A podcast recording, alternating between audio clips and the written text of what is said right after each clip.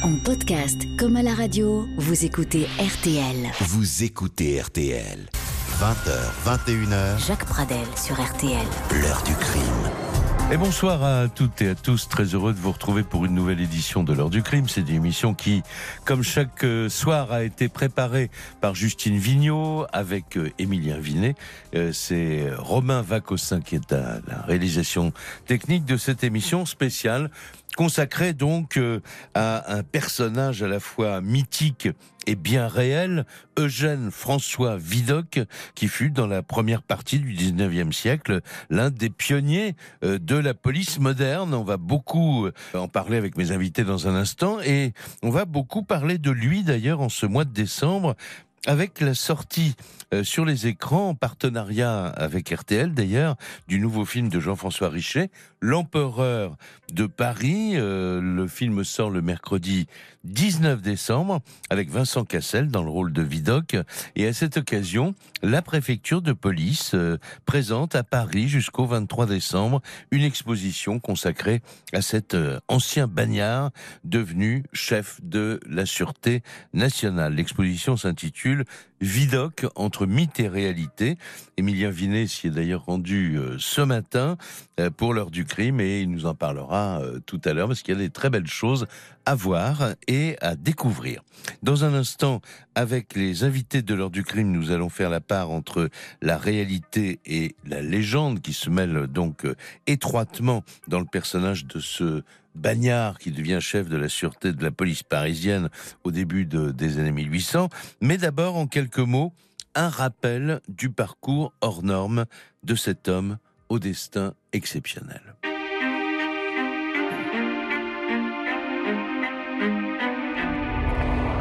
La vie d'Eugène François Vidocq ressemble à un véritable roman d'aventure et cela dès son plus jeune âge. Il est né en 1775 à Arras dans une famille assez aisée.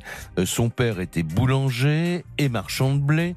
Le petit Eugène François va en faire voir de toutes les couleurs à ses parents euh, dès le début. hein. Il est intrépide, bagarreur, rusé, euh, très doué, mais aussi très paresseux et il devient très vite euh, un escrimeur redoutable parce qu'il préfère tout simplement la fréquentation des salles d'armes au banc de l'école primaire.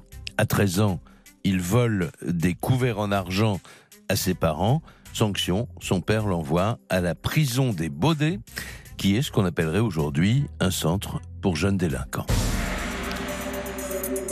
Et à 16 ans, il recommence. Il dérobe cette fois les économies de ses parents encore et il part pour Ostende en Belgique où il espère s'embarquer sur un bateau à destination du Nouveau Monde. Mais le jeune fugueur euh, se fait détrousser par des escrocs et il se retrouve sans un sous-vaillant sur les quais du port, livré à lui-même. Alors pour survivre, eh bien il va devenir saltimbanque. Il se fait engager par un cirque où il tiendra le rôle d'un anthropophage des mers du Sud. Chaque soir, euh, il se déguise en, en homme sauvage, vêtu de peau de bête, et il dévore devant un public euh, naïf de la viande crue et quelques cailloux à l'occasion.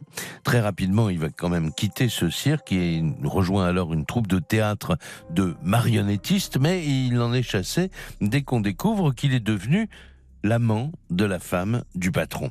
Il fait ensuite le colporteur pendant quelque temps et puis finit par revenir à Arras où il implore le pardon de sa mère, une mère qui l'accueille bien sûr à bras ouverts. Nous sommes maintenant en pleine Révolution française. Vidocq s'est engagé dans l'armée en 1791. Il participe à la bataille de Valmy. Il devient caporal des grenadiers. Il se bat à Gemap. Il, puis il revient à Arras où il épouse à l'âge de 18 ans Marianne Louise Chevalier. Elle lui a fait croire qu'elle était enceinte de lui pour se marier. Alors pour se venger, il va la quitter après lui avoir volé au passage toutes ses économies et il rejoint à nouveau la Belgique qui est à l'époque le repère de tous les malfrats recherchés par la France. Il vit euh, là-bas d'escroqueries diverses. Il s'évade de prison après avoir enivré les gendarmes qui le gardaient et on retrouve ensuite sa trace à Arras, à Lille et puis à Paris où il devient une figure du milieu. Et là, à Paris, il raconte à qui veut bien l'entendre ses exploits dans une euh, troupe de chauffeurs, par exemple, ces bandes de soldats perdus qui n'hésitaient pas à menacer les paysans et les bourgeois euh, de leur brûler les pieds pour obtenir leurs économies. Il a aussi volé, raconte-t-il, 15 000 francs or à une veuve qu'il a séduite puis évidemment abandonnée. On le retrouve ensuite vers 1795 dans le nord de la France avec des bohémiens de tziganes et enfin en prison à Lille où il va commettre l'erreur qui le poursuivra toute sa vie. Cette erreur, c'est d'avoir fait évader un laboureur emprisonné pour vol de grains qui était de santé trop fragile pour envisager une évasion classique en creusant par exemple un tunnel ou en escaladant un mur euh, d'enceinte. Vidocq a une idée. Il fabrique un faux ordre de mise en liberté estampillé d'un tampon militaire qu'il a dérobé euh, pendant ses campagnes révolutionnaires. Nous sommes le 27 décembre 1796. Vidocq est condamné par le tribunal de Douai à 8 ans de bagne pour faux en écriture publique et usage de faux. La suite de ses aventures est à la hauteur du personnage de Jean Valjean, imaginé euh, par Victor Hugo, ou du Vautrin de la comédie française d'Honoré de Balzac, de la comédie humaine, pardon, d'Honoré de Balzac. Évasion du bagne de Brest déguisé en matelot, évasion du bagne de Toulon en 1800, retour à Paris où il est désormais une figure respectée dans le milieu des voleurs, mais Eugène François se lasse de cette vie aventureuse et dangereuse et il a alors une idée géniale, celle de contacter la police de Paris et d'offrir ses services et son expérience pour arrêter les criminels les plus dangereux grâce à sa connaissance du milieu. Il sera d'abord utilisé comme mouchard dans plusieurs prisons où il dénonce ceux qui ont des projets d'évasion. En 1811, le préfet de police décide de créer une brigade spécialisée dans la traque des malfaiteurs et dans l'infiltration des gangs. Vidocq crée un groupe constitué principalement d'anciens condamnés et d'anciens bagnards. Il devient chef de la brigade de sûreté de Paris et il accumule les succès. La haute société recherche sa compagnie, il est reçu aux meilleures tables, il a ses entrées dans les ministères et même chez le roi Louis-Philippe plus tard qui va finir par effacer sa condamnation au bagne, une épée de Damoclès dont les ennemis de Vidocq, et ils sont nombreux, comptaient bien se servir pour obtenir un jour ou l'autre sa démission. Mais dans les dernières années de la Restauration, plusieurs scandales le touchent, en particulier la révélation d'un salaire euh, prélevé sur les fonds secrets, les méthodes contestables qu'il utilise pour accumuler les succès. On l'accuse, disons-le, hein, d'avoir lui-même organisé un casse pour en arrêter sans mal, bien sûr, les auteurs. Bref, il est contraint de donner sa démission pour la deuxième fois le 15 novembre 1832. Il a 57 ans, mais il est bien loin d'avoir dit son dernier mot. Voilà, donc en quelques mots, un parcours euh, de, cette existence où se mêlent euh, la légende et la réalité. On va mettre tout cela au clair avec mes invités, deux historiens, Bernard Hautecloc et Xavier Mauduit. Je vous les présente dans un petit instant, ainsi que leurs ouvrages qu'ils ont consacrés à notre ami... Euh, donc euh, euh, évidemment euh, celui dont on parle Jeanne François, mais mais aussi un certain Fouché qu'on retrouve dans le film qui va bientôt sortir sur les écrans. L'heure du crime sur RTL. Eugène François Vidocq, euh, tout est vrai ou tout est inventé dans la vie de, de cet homme et il faut dire quand même qu'il était très connu de son, de son vivant, il était admiré, euh, il a écrit ses mémoires, d'autres ont écrit ses, ses biographies, donc euh, finalement tout se mélange dans la vie de cet homme, il fallait faire le tri, en, la part entre la réalité et la légende. Et c'est ce que je vais demander de faire à, à, mes, à mes invités. Bernard Rothclock, bonsoir. Bonsoir Jacques merci bonsoir à tous. Merci d'avoir accepté notre invitation vous êtes historien, c'est pas la première fois que vous venez parler d'événements un peu anciens comme ça dans, dans l'heure du crime, mais vous avez notamment euh, écrit il y a deux ans, je crois, euh, euh, Brigands, bandits, malfaiteurs, incroyable histoire des crapules, arsouilles, montent en l'air, canailles et contrebandiers de tous les temps. Évidemment, c'est un livre qui était paru aux éditions de Boré en 2016, voilà. Et évidemment, vous pouvez pas passer à côté de ce personnage. On ne peut pas faire, on ne peut pas traiter d'histoire criminelle au 19e siècle sans croire régulièrement Vidocq. Alors, euh, je salue également la présence et l'arrivée dans ce studio de Xavier Mauduit. Bonsoir. Bonsoir Jacques Pradel. Journaliste, historien, chroniqueur sur Arte et auteur du livre Vidoc, une vie épique. Alors, c'est un livre qui vient de paraître euh, il y a quelques jours chez Bayard euh, et Édition, évidemment, avec le film et le, et le livre, on, on comprend, et, et l'émission ce soir comprend que Vidoc va redevenir quand même à la une de l'actualité là. Exactement. D'ailleurs, quand on parle de Vidoc, souvent ce qui vient à l'esprit, c'est la série télévisée. Beaucoup s'en souviennent. Bien sûr. Le brasseur, le Vidocq formidable. Et c'est vrai que Vidocq fait partie de notre histoire. Hein. Bernard Hautecloque le disait, on ne peut pas traverser l'histoire du 19e siècle sans croiser à un moment ou un autre Vidocq. On ne peut pas étudier la littérature du 19e siècle.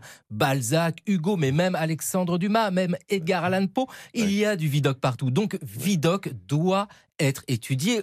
Mais je vais vous dire, ne serait-ce que pour le plaisir que l'on a à découvrir le destin incroyable de ce bonhomme. Alors moi, la, la première question que j'ai envie de vous poser à tous les deux, c'est la suivante, parce que là, on se dit, on est plus dans, on est, on n'est pas dans la réalité, on est dans le mythe. Comment un ancien bagnard, parce que ça, il a vraiment été condamné au bagne, il s'est vraiment évadé à plusieurs reprises. Alors qui, qui veut bien, euh, Xavier Mauduit, déjà nous donner une piste comment un ancien bagnard réussit à se faire embaucher comme, comme, comme chef de la police, enfin. Alors la raison déjà de la condamnation est importante pour comprendre pourquoi il arrive à passer du bagne à la police. Pourquoi il a été condamné? En vrai, il est en prison pour rien du tout, pour trois semaines, pour une querelle, encore une histoire amoureuse. Car ouais. Vidocq est un séducteur. Le mmh. problème, c'est qu'il a tendance à séduire des femmes qui ouais. sont déjà un petit peu avec d'autres hommes. Ouais. Une bagarre le conduit en prison. Et vous l'avez rappelé, Jacques Pradel, pendant cette incarcération, mais ça doit se passer, je vous dis, en quelques minutes. Il décide, avec d'autres camarades, de faire un faux ordres de libération pour un autre détenu. Ouais. En vrai, mmh. c'est que un laboureur a sans doute envie de sortir et euh, bah, il va promettre de l'argent. On lui fait, vous savez, on est en 1795, c'est la Révolution, les papiers, tout ça, c'est pas comme aujourd'hui. Ouais, un ouais. faux ordre avec un joli tampon, ça passera. Oui, il enfin, le fait. Ça vaut le, le, faux fax de libération de la prison de Borgo il y a quelques années encore, ça. Mais c'est ça, c'est la même idée. Très moderne. Hein. Mais là où c'est essentiel, c'est qu'il n'a pas de sang sur les mains. Ah oui, c'est okay. juste un faux papier. Sauf qu'un faux papier, ça ne rigole pas à ce moment-là en France. Oui. C'est 8 ans de bagne. Et Vidocq découvre le bagne dans le sens où il en a déjà entendu parler. Il voit ce qu'est la chaîne. Les bagnards sont enchaînés, c'est-à-dire oui, ils ont des sûr. colliers. Mm. C'est d'une violence inouïe. Il y a des coups. Et le bagne, en vérité, il fait tout. Il est jeune, hein, c'est un fou. C'est l'école du crime, quoi. Et il veut s'enfuir, il s'enfuit sans arrêt. En gros, il n'atteint jamais le bagne. Mmh. Il se fait reprendre et il s'enfuit, il se fait reprendre. Et à un moment, il y va vraiment au bagne à celui de Toulon. Il voit ce qu'est le bagne. Il voit la crasse, la violence. Il voit qu'il n'y a plus de loi, c'est-à-dire que le plus fort va avoir raison, mais pas obligatoirement le gardien. Mmh. Et cela le dégoûte. Il veut absolument s'enfuir du bagne. Comment s'enfuir? Il tente toutes les possibilités. Il s'enfuit concrètement, il est repris tout le temps. Et bien, la meilleure manière, c'est de se mettre au service de la police. Ah, et la police, alors, euh, euh, Bernard Hautecloque, euh, est preneuse, quoi. La police et en fait les forces de l'ordre. La carrière de Vidocq ne peut se comprendre hors du contexte de la Révolution et de l'Empire. C'est-à-dire une, une, formidable redistribution des cartes, mmh. en même temps qu'une période où la délinquance, qui avait beaucoup reculé au cours du XVIIIe siècle, a énormément augmenté, a connu un très fort regain de 1780 à, disons, 1810, voire 1820. Et euh, non seulement c'était un bouleversement social extraordinaire, on pourrait dire euh, Vidocq c'était le Napoléon de la police, un petit capitaine d'origine corse est devenu empereur de toute l'Europe, oui. et euh, Vidocq, il a pu se faire son chemin parce que bah, la, police était, la police moderne était en train de se construire. Sauf erreur, il est rentré dans la police dix ans après la création de la préfecture de police, et mmh. alors que toutes les structures étaient encore à établir, et surtout alors que euh, les, euh, les forces, les, la force publique ne savait pas quoi faire, était prête à tout pour contrôler la délinquance et les mouvements d'opinion. D'accord. Et c'est un préfet, le préfet Dubois, préfet de police, qui va euh, se laisser convaincre en fait par euh, un autre, par un flic, alors hein, un, un, grand flic de l'époque qui s'appelait Henri, hein, c'est ça, euh, qui ont entendu parler des exploits un peu de ce, ce type et qui se disent mais finalement c'est formidable parce que on fait une brigade spéciale, on a des, des malfrats, ils connaissent le milieu évidemment euh, sur le bout des doigts et ils vont faire alors finalement c'est presque aussi la, la des pionniers de la police moderne, euh, Xavier Mauduit, puisque en fait ils inventent euh, l'infiltration, les écoutes. Alors c'est pas des écoutes téléphoniques, ben, on Des écoutes dans les tavernes, ouais. Oui, puis on est voilà les grandes oreilles dans les tavernes. Et donc finalement, ils vont avoir des succès euh, Oui. rapidement ou pas? énorme, Oui. énorme. C'est-à-dire que la police n'existait pas en tant que telle. La police, c'est quelque chose de récent. hein. C'est Louis XIV qui met en place Oui. la première police. Oui, Mais c'est pas l'araignée. L'araignée, exactement, mais c'est pas une police très efficace. Mm. Et sous la Révolution, avec l'arrivée de ces masses de gens qui euh, subissent le chaos, mais le chaos politique bien sûr, mais économique, ben, Paris est déstabilisé. Mm. Et il y a aussi tous ces militaires qui savent manier les armes vu qu'ils sont militaires et qui Mm. reviennent. Et tout ça est extrêmement compliqué. Vous savez, ce n'est pas un monde de voleurs parce que les voleurs seraient là de manière innée. Non, c'est que quand on est maçon, il faut traverser l'hiver où il n'y a pas de travail. Eh oui, on ne travaille pas euh, toutes ces matières-là euh, Mhm. quand il gèle. Et Ouais. ces gens-là, ben, ont tendance à voler. Donc, il est formidable pour la police qui se structure de trouver des moyens d'infiltrer ce bas monde qu'on va qualifier de bas fond, de pègre, etc. Un moyen de les infiltrer, mais la police n'est pas encore structurée. Si ce n'est au sommet, c'est-à-dire au sommet, au ministère, à la préfecture, vous allez avoir des gens bien, des gens de la bonne société. Mais les agents, réellement, pour la plupart du temps, ce sont de sacrés loulous. Voilà. Mais au départ, euh, d'un mot, euh, Bernard Hautecloque, euh, il va devenir euh, mouton, hein, on peut dire Absolument. ça. On- il se fait envoyer en prison, puis il écoute euh, Ah, les- mais les projets des, des autres. Ah mais ça n'avait rien d'un gentleman. Ouais. Effectivement, la, Ouais. la- la première chose qu'il avait, sa le début de son activité, c'était tout simplement de Ouais. trahir ses anciens amis, Voilà. voire parfois ses anciens complices, à moins qu'il n'accepte de euh, s'engager avec lui dans la brigade, dans la brigade qui a été créée pour lui. Et c'est ce qui va se passer, puisqu'il va engager un certain nombre de gars en disant bah, Viens avec moi, on va être du bon côté de la barrière pendant quelques temps. À suivre, donc, on, on va revenir sur euh, ces- ce parcours quand même euh, hors norme, parce que une chose est de créer une petite brigade spéciale à Paris, puis une autre chose est de diriger quand même la brigade de la sûreté euh, de Paris. À tout de suite.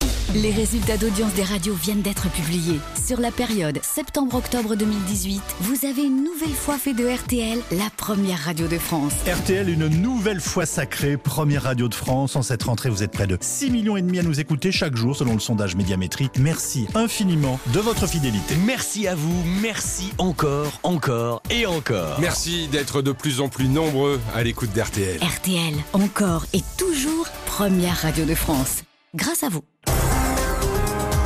L'heure du crime sur RTL. Les invités de l'heure du crime ce soir, deux historiens. Xavier Mauduit, qui vient de sortir euh, chez euh, Bayard Édition Vidocq, Une vie épique, c'est le, le sous-titre de ce, euh, de ce livre. Euh, Avec lui, dans un petit instant, je vous réserve euh, toute une série de questions. Je vous préviens maintenant, Xavier Mauduit, parce qu'il y avait une des particularités extraordinaires de Vidocq qu'il a fait lui-même découvrir en faisant plus tard des one-man shows Oui. pour gagner sa vie quand il avait été viré de la police.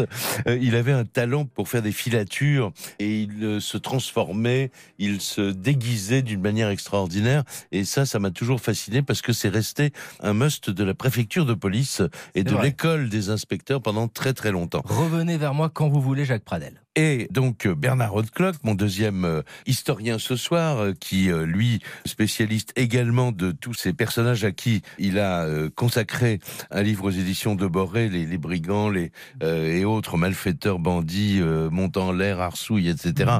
Toute dénomination qui convient d'ailleurs très bien à Vidocq.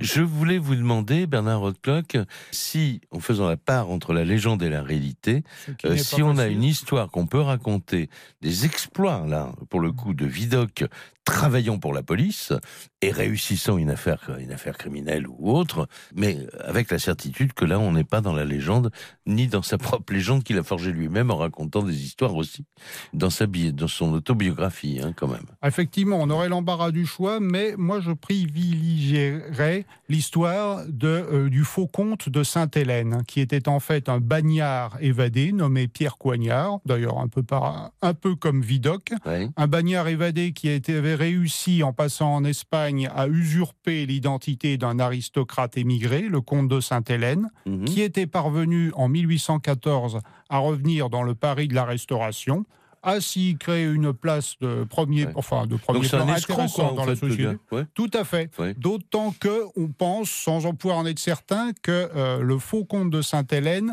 animait tout un réseau de cambrioleurs euh, sous sa façade respectable.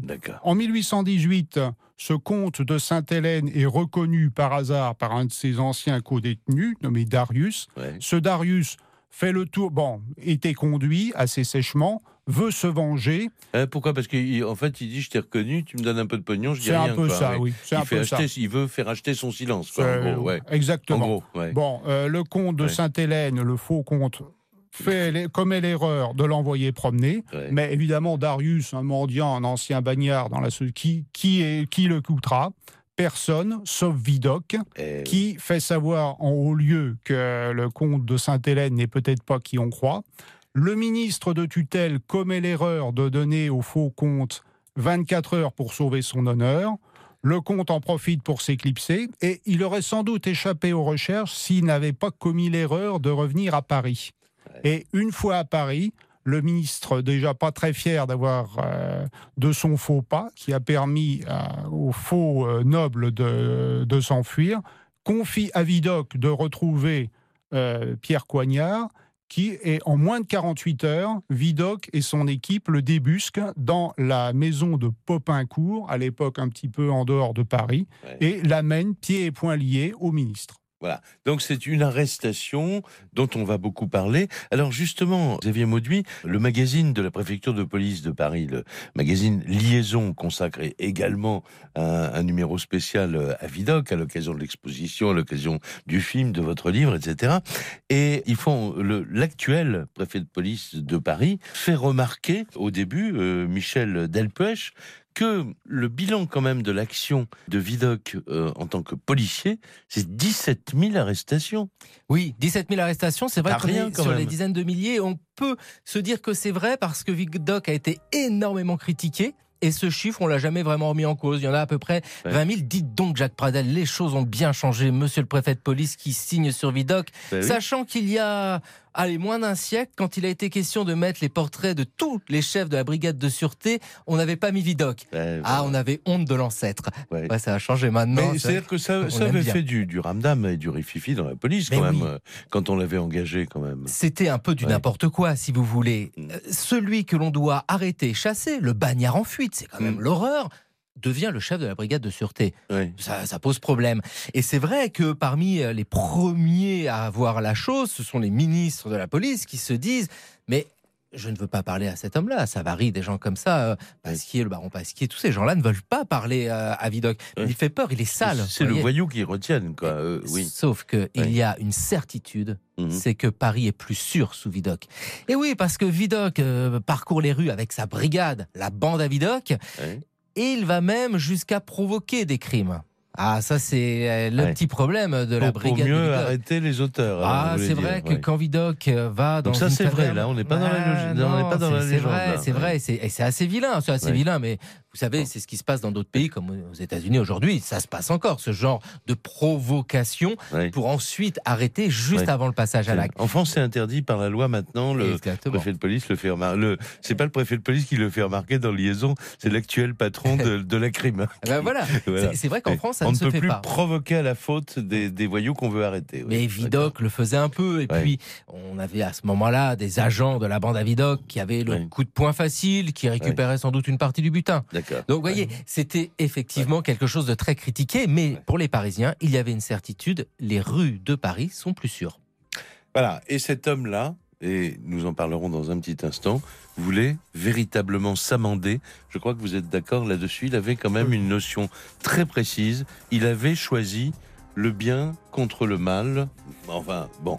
Si Euh, la police je- est le bien, oui. Je voilà. Alors, vous allez nous donner euh, tous les éléments pour se faire une véritable opinion sur cette question dans un tout petit instant. Retour de l'heure du crime. Jacques Pradel sur RTL. Xavier Mauduit et Bernard Hautecloc, qui sont tous deux euh, historiens, qui sont tous deux intéressés, même passionnés pour euh, la vie de euh, ce, ce Vidocq, dont on découvre que effectivement, même s'il y a des, quelquefois des collisions entre légende et réalité, de toute façon, c'est toujours assez extraordinaire ce qui se passe dans la vie de cet homme. Et euh, je sais que pour des, des, des raisons impératives, vous devez nous quitter dans quelques minutes, Xavier Mauduit. Je rappelle donc que votre livre s'intitule tout simplement Vidocq, euh, une vie épique, le sous-titre paru donc euh, chez Bayard Édition il y a quelques jours. Donc ma dernière question avant de vous libérer, vous n'êtes pas en garde à vue, euh, c'est à propos justement de ce qui anime Vidocq. Est-ce que c'est uniquement, est-ce qu'il a eu la trouille de se faire prendre ou est-ce qu'il avait euh, peur d'être victime d'un règlement de compte comme malfrat et qu'il a choisi de se réfugier derrière le rempart de la police ou est-ce qu'il avait vraiment envie de s'amender?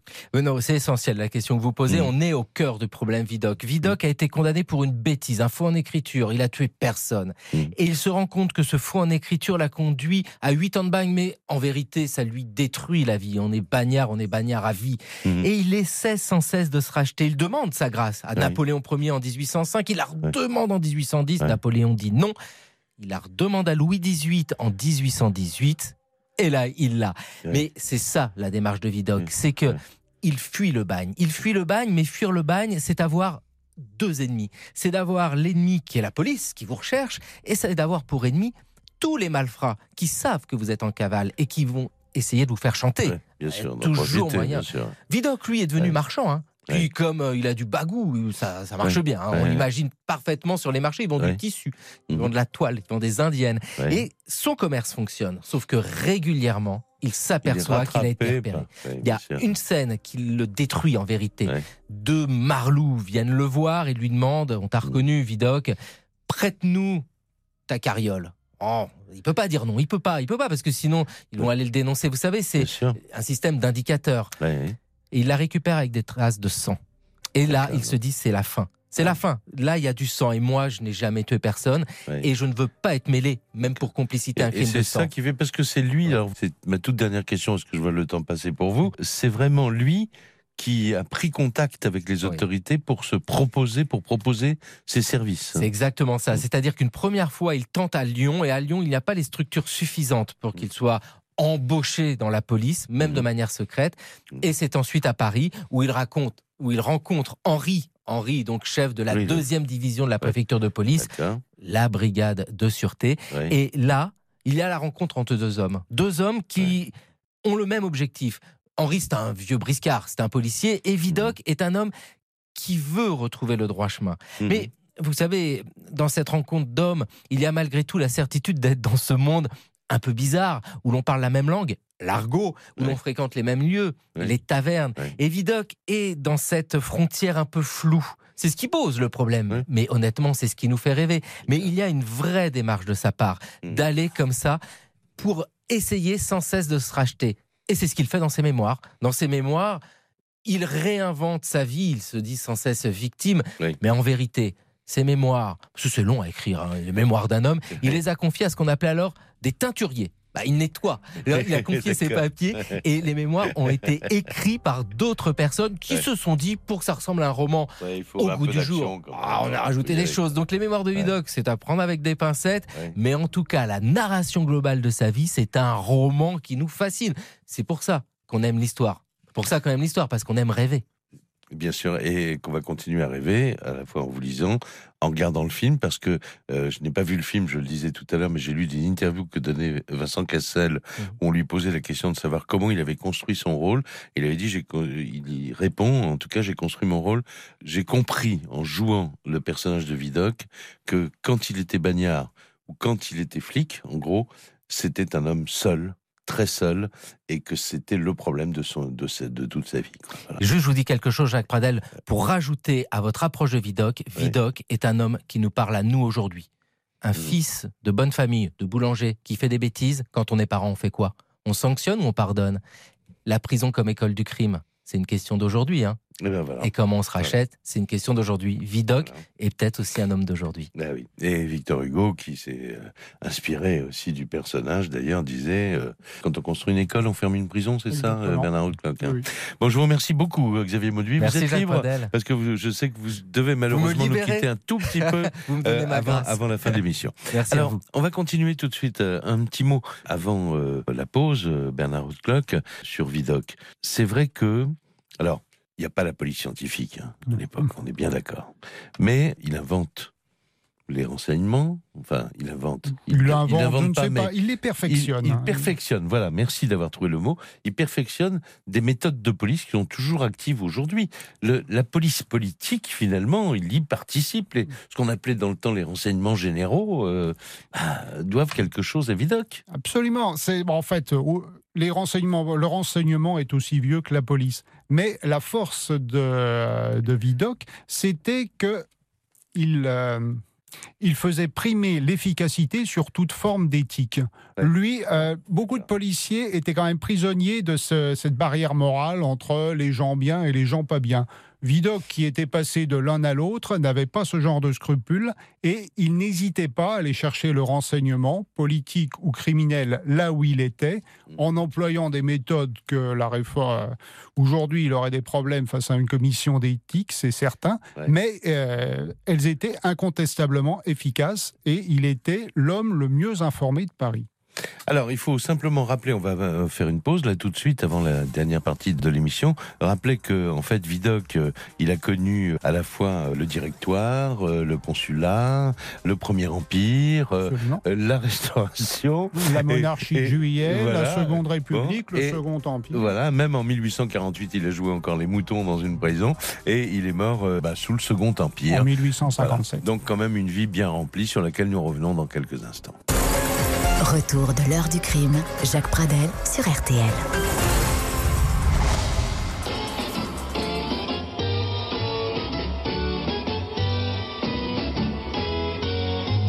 Avez-vous déjà entendu parler d'un certain Vidocq? Vidocq? Le forçat évadé Un forçat Que je peux alors arrêter? Oh, ici, vous imbécile, par la tête, chez vous C'est ici le service de la sûreté Dirigé par Vidocq Alors c'est avec des charlatans, des faux aveugles et des acrobates que nous allons faire la police maintenant Ah voilà, ça c'était euh, Vidocq, vedette de télé dans les années 70. C'était Claude Brasseur, on avait envie de vous le faire entendre évidemment, parce qu'il est dans, dans toutes les mémoires en attendant de découvrir Vincent Cassel avec les habits de Vidocq euh, en 2018. On va retrouver dans un tout petit instant euh, Bernard euh, Hautecloc, à qui j'ai encore quelques questions à poser, historiques vraiment, pour faire toujours la part entre la légende et la réalité dans le personnage de Vidocq. Mais je vous ai dit tout à l'heure au début de l'émission qu'Emilien Vinet avait été faire un tour ce matin. Euh, D'ailleurs, euh, c'était vraiment le début. Bonjour, euh, Emilien. Bonjour. Vous êtes allé ce matin à la préfecture de police où il y a cette exposition qui ouvrait vraiment mais tôt ce matin. Donc vous étiez le premier visiteur, disons-le tout de suite. Et, l'exposition, qui est paraît-il remarquable, enfin que vous avez beaucoup aimé, est ouverte jusqu'au 23 décembre. C'est ça, ça se hein. passe à la préfecture de police de Paris. Ça s'appelle Vidocq entre mythe et réalité. Alors c'est avec le concours de la société Gaumont à l'occasion de la sortie du film. Ouais. Mhm. Alors euh, outre les costumes du film, on peut aussi voir des documents d'époque prêtés euh, par euh, le musée de la préfecture de police. Ouais. Par exemple, un bulletin de salaire de Vidocq lorsqu'il travaillait pour pour la police. Alors j'ai pas eu la présence d'esprit sur le moment de faire la conversion en euros. Oui. Donc si vous voulez savoir combien gagnait Vidocq lorsqu'il travaillait pour la police, il faut aller voir cette exposition. Oui. Je, je soupçonne Bernard Hautecloc euh, Ah peut-être qu'il le sait. consulté ce genre de documents. Je lui pose la question dans un instant. Alors, autre pièce phare de l'exposition, juste à côté d'un pistolet harmonica 10 coups de 1850, Wow. une lame de guillotine à laquelle Vidocq a échappé. Alors, ça fait tout drôle quand on est devant parce qu'elle a réellement euh, servi place de grève. Alors, pour les détails sordides, euh, Johanna Primevert, qui supervise l'exposition et qu'on a entendu, euh, qu'on devait entendre, mais qu'on n'a pas eu le temps d'entendre. Non, on ne peut pas, là, malheureusement, on est Voilà. pris par le temps. Je suis désolé. Alors, elle, supervise Mais cette exposition, elle est directrice de la communication de la préfecture de police de Paris. Ouais. Et elle m'expliquait que la lame était tellement lourde, 9 kilos, que le bourreau n'avait pas besoin de mettre de force, il avait juste à, la laisser tomber sur le malheureux condamné. Et puis euh, pour les cinéphiles, vous pourrez voir certains éléments euh, du tournage du film L'Empereur de Paris, les croquis qui ont servi à Jean-François Richer, le réalisateur, pour reconstituer le Paris de l'époque, où euh, la Seine n'était pas le seul cours d'eau, il a fallu recréer la Bièvre qui coulait Ah à oui, l'époque. il a bien coulé à ciel ouvert dans ça. Paris, oui, absolument. Elle est toujours là maintenant, mais, Mais en elle est souterraine maintenant. Donc oui. ça a été un, un travail de décor colossal. Ouais. Alors tout cela est très bien expliqué, les effets spéciaux utilisés pour représenter l'Arc de Triomphe qui était en travaux au début du 19e siècle. Voilà, plein de documents et de pièces à découvrir. Je ne vous dis pas tout. Euh, ah si, une dernière chose, vous pourrez, si vous voulez, vivre comme euh, un bagnard le temps de quelques minutes dans une cellule d'époque. Bon, d'accord. Eh bien, en tout cas, donc, c'est ouvert au public. Ça, C'est ouvert tout le mois de décembre. C'est ça, ça 23. se passe euh, un bis rue de Lutèce, juste en face du, du palais de justice, dans le 4e arrondissement, et c'est gratuit. Voilà, et c'est sur l'île de, donc de la Cité, on est bien d'accord.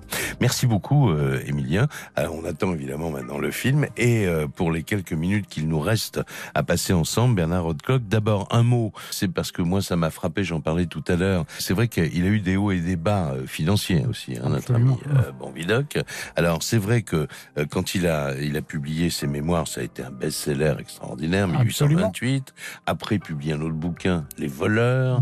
Après, il publie... On les a publiés en son nom. Alors c'est Ah oui, toujours oui, difficile c'est ce de savoir dans quelle mesure il l'a ouais. signé. euh. Ouais, d'accord. Est-ce qu'il a touché de l'argent ou pas euh, Ça, voilà. Est-ce qu'il y avait les, les, les nouveaux, les vrais mystères de Paris en 1844 Et puis après, il va partir un peu en Angleterre. Enfin, il est en Ça- délicatesse. Hein, euh, Alors, bon. Mythe et réalité, on pouvait pas choisir un meilleur titre pour, Ouais, euh, pour décrire la vie de Fouché. Il est certain qu'il a connu d'énormes hauts et d'énormes bas. Ça, Ah, mais... mais- vous me dites la vie de Fouché, non, la vie de Vidocq. Ah oui, mais ça, voilà, mais Fouché, Vidocq, vous avez rectifié de vous-même. euh, Mais- Fouché est là, en trame euh, derrière tout ça, hein, évidemment. ouais. Absolument. Mais euh, Vidocq a eu la chance ou le malheur, comme on veut, d'avoir, de vivre 82 ans, ce qui était une longévité exceptionnelle pour un homme du 19e siècle.